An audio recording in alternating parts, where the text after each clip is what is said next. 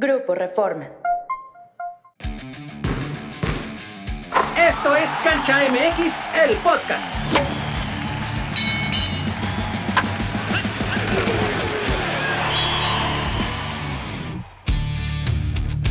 Amigos del Grupo Reforma, bienvenidos a Cancha MX, el podcast. ¿Qué le pasa a la selección mexicana? ¿Son justos los abucheos?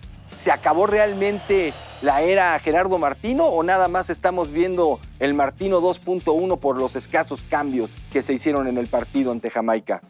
Soy Jesús Ballesteros y tengo el gusto de acompañar a Luis Homero Echeverría y a Edgar Contreras. Caballeros, ¿qué pensar de este tri después de los marcadores ante Surinam, de los marcadores ante Jamaica, pero sobre todo de la forma de trabajo. ¿Vimos un cambio? ¿Realmente hubo algo diferente, Luis Homero? Pues me parece que la gente está obviamente pues, harta de todo lo que ha sucedido últimamente, el fracaso de Qatar 2022, el tema de que han puesto a Diego Coca, con el que mucha gente no simpatiza, el tema también de esta creación del Comité de Selecciones Nacionales, con la que también mucha gente no simpatiza por las personas que están ahí. Entonces me parece que fue el reflejo de eso. La gente está descontento de lo que ha venido pasando con la selección en los últimos años y pues ahí está la respuesta. Pero esa es la reacción de la gente, Edgar. El accionar de la selección mexicana, ¿le ves un avance, le ves algo diferente a lo que vimos el año pasado? Era difícil, ¿no? Pensar en un avance significativo con tan pocos días de trabajo de Diego Cuca. Pero también es cierto que este era el momento de dar un golpe en la mesa, de decir, al menos me la voy a jugar con jóvenes, con sangre nueva. Creo que la gente pudiera soportar que no lleguen tan rápido los resultados y entender que se viene en un proceso nuevo, porque todos vimos que Guillermo Ochoa lo abuchearon por nada. Hace unos meses era el gran héroe en el Mundial de Qatar y ahora todos pedían a Acevedo por una jugada en la que el portero ni siquiera era el gran responsable. Se nota el hartazgo.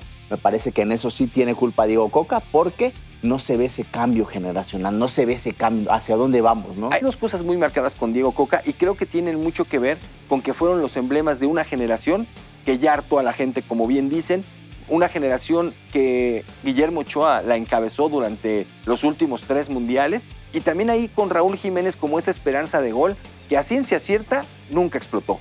Lo interesante será ver qué tanto le van a permitir a Diego Coca hacer el cambio, ¿no? O si, si lo quería hacer él o si no se lo dejaron hacer. Pero si no se lo dejan hacer, estamos peor, ¿no? Pues sí, obviamente, porque él hace con una combinación de jugadores y manda a los aparentemente nuevos, por así decirlo, jóvenes, al partido de Surinam que no se juega bien el primer tiempo, pero al final se gana el partido, se consigue los tres puntos y estaremos hablando de otra cosa si mantienes un ritmo de ese mismo grupo tal vez de jugadores para el partido contra Jamaica y consigues el resultado. ¿no? Ahora tenemos el problema de que se va a enfrentar a Estados Unidos en las semifinales.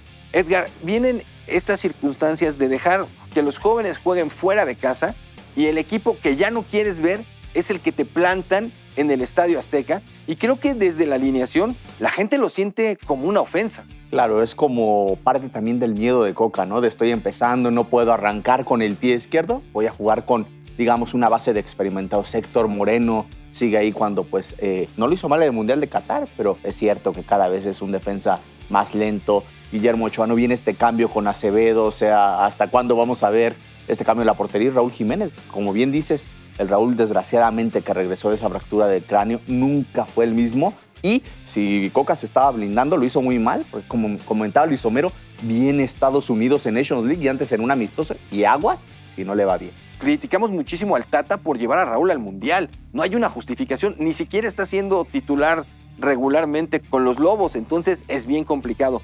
Pero vamos a escuchar a David Feitelson, ¿qué les parece? Para ver su opinión en torno a lo que está sucediendo con el Tri. Hola, ¿qué tal? Les saludo con mucho gusto y me parece que la fecha FIFA demuestra que el fútbol mexicano retrocede y que mantiene la inercia negativa de lo que fue el Mundial y la última parte de la era de Gerardo Martino. Estoy de acuerdo en que eh, equipos como Jamaica o la propia Surinam pues han mostrado avances y ya no es tan fácil golearlos como antes. Ellos han avanzado, pero México se ha retrasado. Y entonces ocurre lo que finalmente vimos en esta fecha FIFA, donde hubo pues dos resultados realmente apretados para lo que son los rivales y para lo que se supone que es el fútbol mexicano. Los cambios de fondo parecen lejos de llegar. Esos son los que realmente pueden motivar a que México deje esa inercia de retroceso en el que ha caído. Si no se cambia, las cosas van a seguir igual. Tiene que cambiar los directivos, tienen que cambiar los dueños de equipos, el sistema de competencia, la producción de jugadores, los extranjeros, el ascenso y el descenso, todo lo que se menciona como disco rayado. Y también Diego Coca tiene que renovar por completo la selección. Tiene que apartar todo lo que vuela a fracaso y mediocridad. Muchas gracias.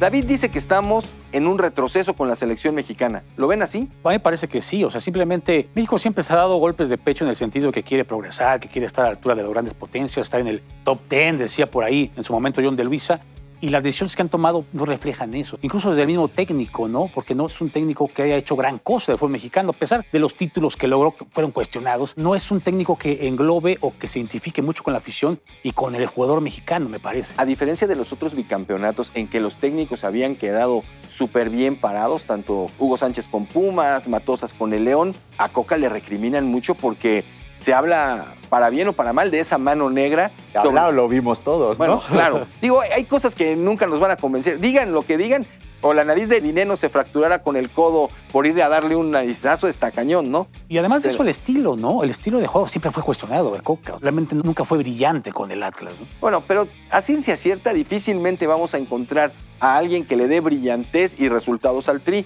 No ha pasado. Digo, tuvimos lapsos, aquel tri del 98 jugaba muy bonito, nos encantaba que viniera de atrás y sacara de la casta. Eh, por momentos el de la Volpe, aunque no en la Copa del Mundo.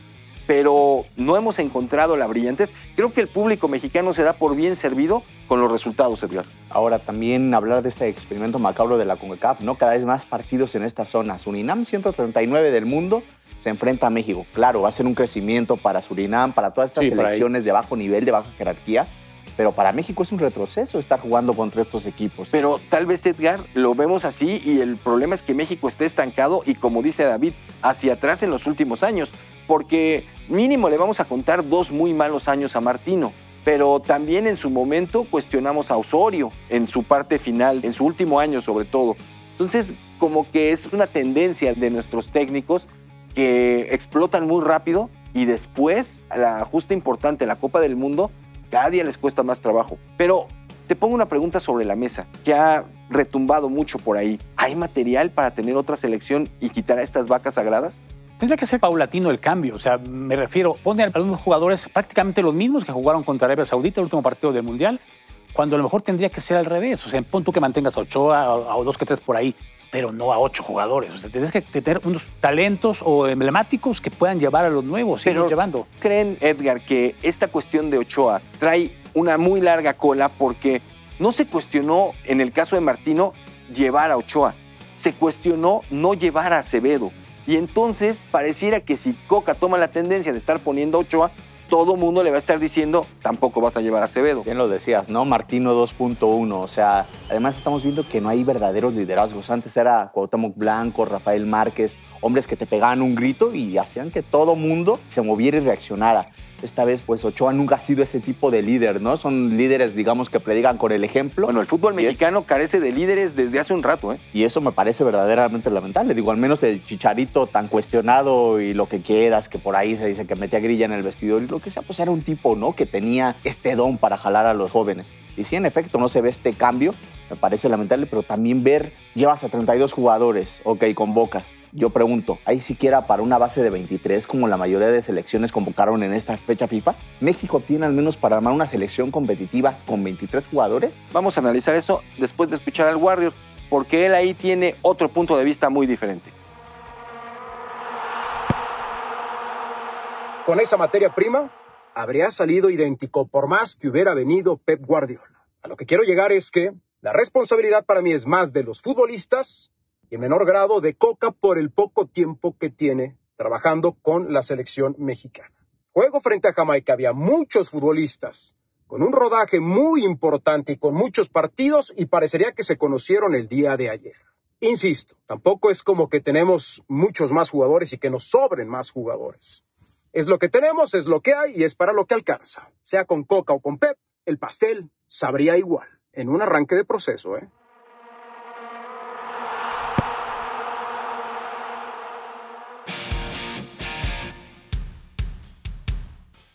Bueno, Carlos Guerrero, el Warrior, dice que no hay material humano. Es un poco lo que estábamos platicando ahora, Edgar, pero a mí me parece que si nos aferramos al que ya queda y no funcionó y no le damos las oportunidades a los otros, pues nunca va a haber nuevo. Sobre todo que tienes un proceso muy corto, o sea, ya no son cuatro años, son prácticamente tres años los que faltan para el Mundial en 2026 y Coca tendría que apostar a eso. Sobre todo que a él incluso le serviría, a él como un técnico que no tiene tanto reflector o tanto renombre, le serviría empezar con una base más juvenil y poder tener ascendencia sobre ellos, ¿no? Y que no sean los jugadores los que te marquen qué hacer, sino y, con menos guiar a esos jugadores. Problemas, porque sería propenso a menos críticas si trae jugadores nuevos. Edgar, una pregunta así clarita. Si tú fueras el técnico de la selección mexicana y Santi Jiménez viene de un partido bien contra Surinam, más o menos, pero falló un penal, ¿qué hacías con él en el siguiente partido? Otra vez lo ponías. Es que ni siquiera es eso. Toda la gente lo sabe, ¿no? Le tienes que empezar a dar la confianza. Además, es un jugador que viene en ritmo, que está creciendo. Recordemos al mismo Raúl Jiménez cuando Martino le da la confianza sobre Chicharito a inicios de 2019, era un futbolista que fallaba todo en estos partidos amistosos que se tuvieron y después de la Copa Oro va agarrando confianza y después se vuelve un jugadorazo antes de que noviembre se fracture, ¿no? Desgraciadamente del, cráneo, noviembre de 2020. Entonces, me parece que a Santi le deberían darle rodaje. Ahí tienes un futbolista que está respondiendo en escenarios de gran presión. 15 goles en Europa en lo que va del año futbolístico. Sería eh, fácil, creo, para el ritmo que lleva y los partidos que le restan, que llegue a 20 y un mexicano en su primer año 20 goles en Europa en la liga, que me digan, es muy bueno, ¿no? Los zapatos son muy sólidos, tienes que aprovecharlo. A mí me parece que aquí los mexicanos, los técnicos mexicanos, sobre todo la liga y la selección, tardan mucho en darle la confianza al jugador. O sea, hemos visto los debuts que son muy tardíos en la liga y en la selección siempre se cuida mucho la jerarquía. El jugador que va despuntando lo van llevando poco a poco, pero no lo aprovechan. Pasó un momento con Chicharito también, cuando Aguirre en Sudáfrica le daba muy pocos minutos y demostró los pocos minutos. Tenía que haberlo puesto más tiempo. Y en el caso de Jiménez es lo mismo, tenía que haber ido a Qatar. Y aquí hay una cuestión mucho más complicada, ¿no? Porque a Santi no lo vas a tener siempre, solo en las fechas FIFA, si sus equipos quieren, porque se está hablando, por ejemplo, de, en el caso de Jiménez, del Chaquito, de que podría emigrar al Benfica, ¿no? Entonces, ya estoy pensando que a lo mejor en el verano, si todavía no está arreglado su papeleo y tiene que estar viendo lo del contrato, igual y él mismo dice, no me llamen. Sí, por supuesto, ese es un, un tema que hay que tratar y en efecto, es lamentable que aquí parece que los procesos tienen que ver con la edad, ¿no? Casi, casi hasta que cumpla 24 años, 25, ya está cocinado. A ver, Kylian Mbappé fue campeón a los 18 años con Francia, ¿no? Tienes que empezar a soltar al jugador. ¿Qué pasó con Argentina en el Mundial? Que Enzo Fernández estaba joven, Julián Álvarez, y al final acaban siendo piezas claves, puntales, y hoy la rompen en el mundo. Y si te vas más para atrás, con todos los asegúnes que me digan, Hugo Sánchez le, empata un título de goleo a Caviño a los 20 años. Y era Caviño, ¿eh? el, el tipo que ganó nueve títulos de goleo en México. Entonces, hay que tener ahí memoria y saber que se puede, ¿no? Bora, por ejemplo, eran los Bora Boys. Y si bien cubrió a sus jóvenes con algunos jugadores de experiencia, con las vacas sagradas, hizo un engranaje interesante para lograr esta amalgama de jóvenes y veteranos, ¿no? Que podría ser el caso, porque hoy tienes a un Edson que a lo mejor no es tan veterano, pero ya tiene mucho kilometraje recorrido y puedes buscar que él te brinde, te acompañe, te procure a los jóvenes talentos. ¿Qué les parece si escuchamos a alguien que sí es bien quisquilloso, bien duro con sus críticas? Vamos a escuchar a Zancadilla. El funcionamiento ya lo vimos todos, igual o incluso más malo de lo que mostró el Tri en Qatar con el vituperado Gerardo Martino en el banquillo. Lo singular fue que el nuevo proceso inició como todo, menos como una fiesta, porque resulta que la gente ya no se chupa el dedo. La forma en la que Diego Coca ganó una carrera en la que podríamos decir que ni siquiera participó, no solo dejó mal sabor de boca entre los entendidos, el asunto permeó a la gente, que además tampoco escapa al sentir popular sobre cómo llegó Coca a lo más alto de la Liga MX. Además, se prometió un cambio estructural en el fútbol mexicano y no más hemos visto cómo maquillan al mismo monstruo. La diferencia es que parece que la banda no parece dispuesta a seguir el jueguito de los incondicionales, al menos no mientras no lleguen los resultados. De entrada, esto puede corregirse en el verano ante Estados Unidos. Uy.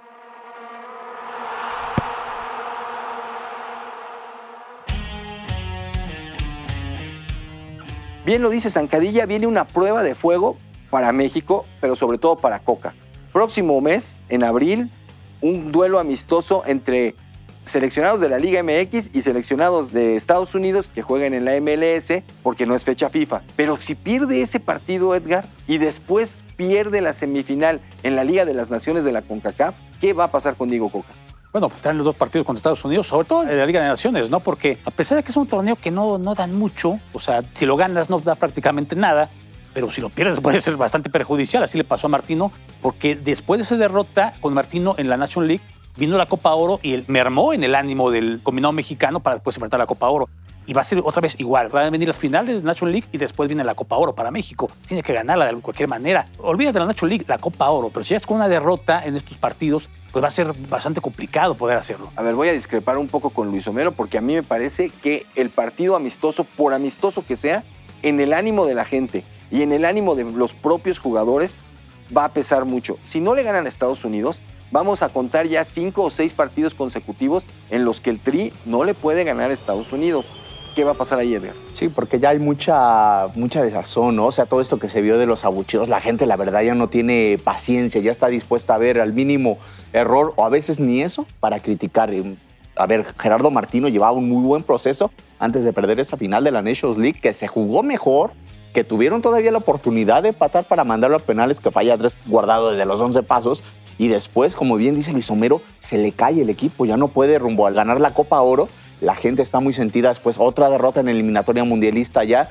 Y como bien dices, o sea, tantos partidos, me parece que este va a ser una prueba de juego también para Diego Coja, porque por más amistoso que sea, la gente se le va a voltear. Si de por sí no lo quieren, imagínate con una derrota, por más que sea un amistoso contra Estados Unidos. El año pasado o en los años de Martino tal vez no vimos obucheos, pero incluso en Estados Unidos, de parte de la porra mexicana, aparecía el grito homofóbico como represalia cuando el equipo no jugaba bien. Ya salió otra vez en el Estadio Azteca, ya son muchas. Puede mermar en la cuestión esta de ser el anfitrión y que la FIFA esté tan a la expectativa de que en cada partido de México esté sucediendo este grito. Más allá de eso, el, a Martino se le cae el proceso, pero el de Coca nunca arrancaría si pierde, me parece, esos dos partidos. Sí, exactamente, ¿no? O sea, a pesar de que no hay presión aparentemente por el tema de que no se juega una eliminatoria, pero sí la hay, ¿no? Porque está este tema de demostrar pues, que eres el mejor de la zona, el que, lo que siempre se ha dicho, ¿no? Y si sigues estando abajito de Estados Unidos, ahí va a ser el problema, ¿no? Para Coca si empieza a no dar resultados, el tema es de que la presión va a ser mayúscula y por ahí alguien va a levantar la mano a pedir un cambio de técnico, seguro. Digo, por supuesto que lo van a aguantar porque termina la Nations League y en una semana comienza la Copa Oro, ¿no? Que me parece lo verdaderamente peligroso. Vienes, si no te salen las cosas bien y a Estados Unidos te ganan las semifinales, imagínate el ánimo y la presión con la que van a encarar esa Copa Oro. Creo que ahí es el punto. Van a decir que soy bien pesimista, pero antes del partido oficial de la Liga de las Naciones ante Estados Unidos, puede haber algo que, es, que exacerbe más a la gente, que le ponga más sal a la herida y es la asamblea de dueños. Claro, claro. Si no se avalan todas esas promesas que nos hicieron en febrero cuando dijeron que iban a cambiar esto, si vemos que sigue el repechaje o que no le bajan lo suficiente a los extranjeros o que la multipropiedad sigue, que es muy factible porque ya no va a estar John de Luisa, porque sabemos que Miquel Arriola pues va a seguir lo que la federación diga, si se dan estos, va a ser más complicado para la selección. Ya, ya hizo su cabildeo, ¿eh? Miquel Arreola está, campaña, con todos los clubes, está haciendo su campaña como buen político, ya sabemos de dónde viene, pero también es cierto que, por ejemplo, Ricardo Salinas Pliego ha dicho, pues yo estoy en desacuerdo, ¿no? No quiero, quiero que se elimine este tema del descenso,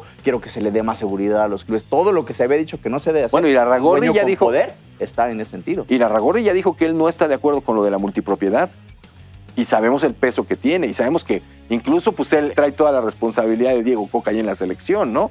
Entonces, esa asamblea va a terminar siendo muy fuerte porque le puede pegar, le puede, lejos de ayudar, puede terminar perjudicando. Eh, la selección siempre se ha vuelto un coto de poder de un grupo de dueños, ¿no? de empresarios.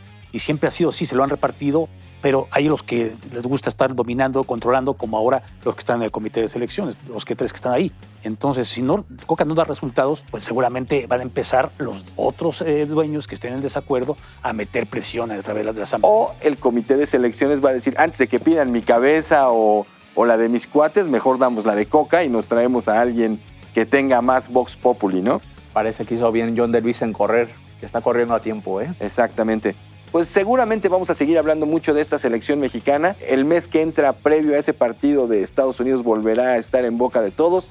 pero por lo pronto les agradezco mucho estar aquí y nos vemos en la próxima edición de Cancha MX, el podcast.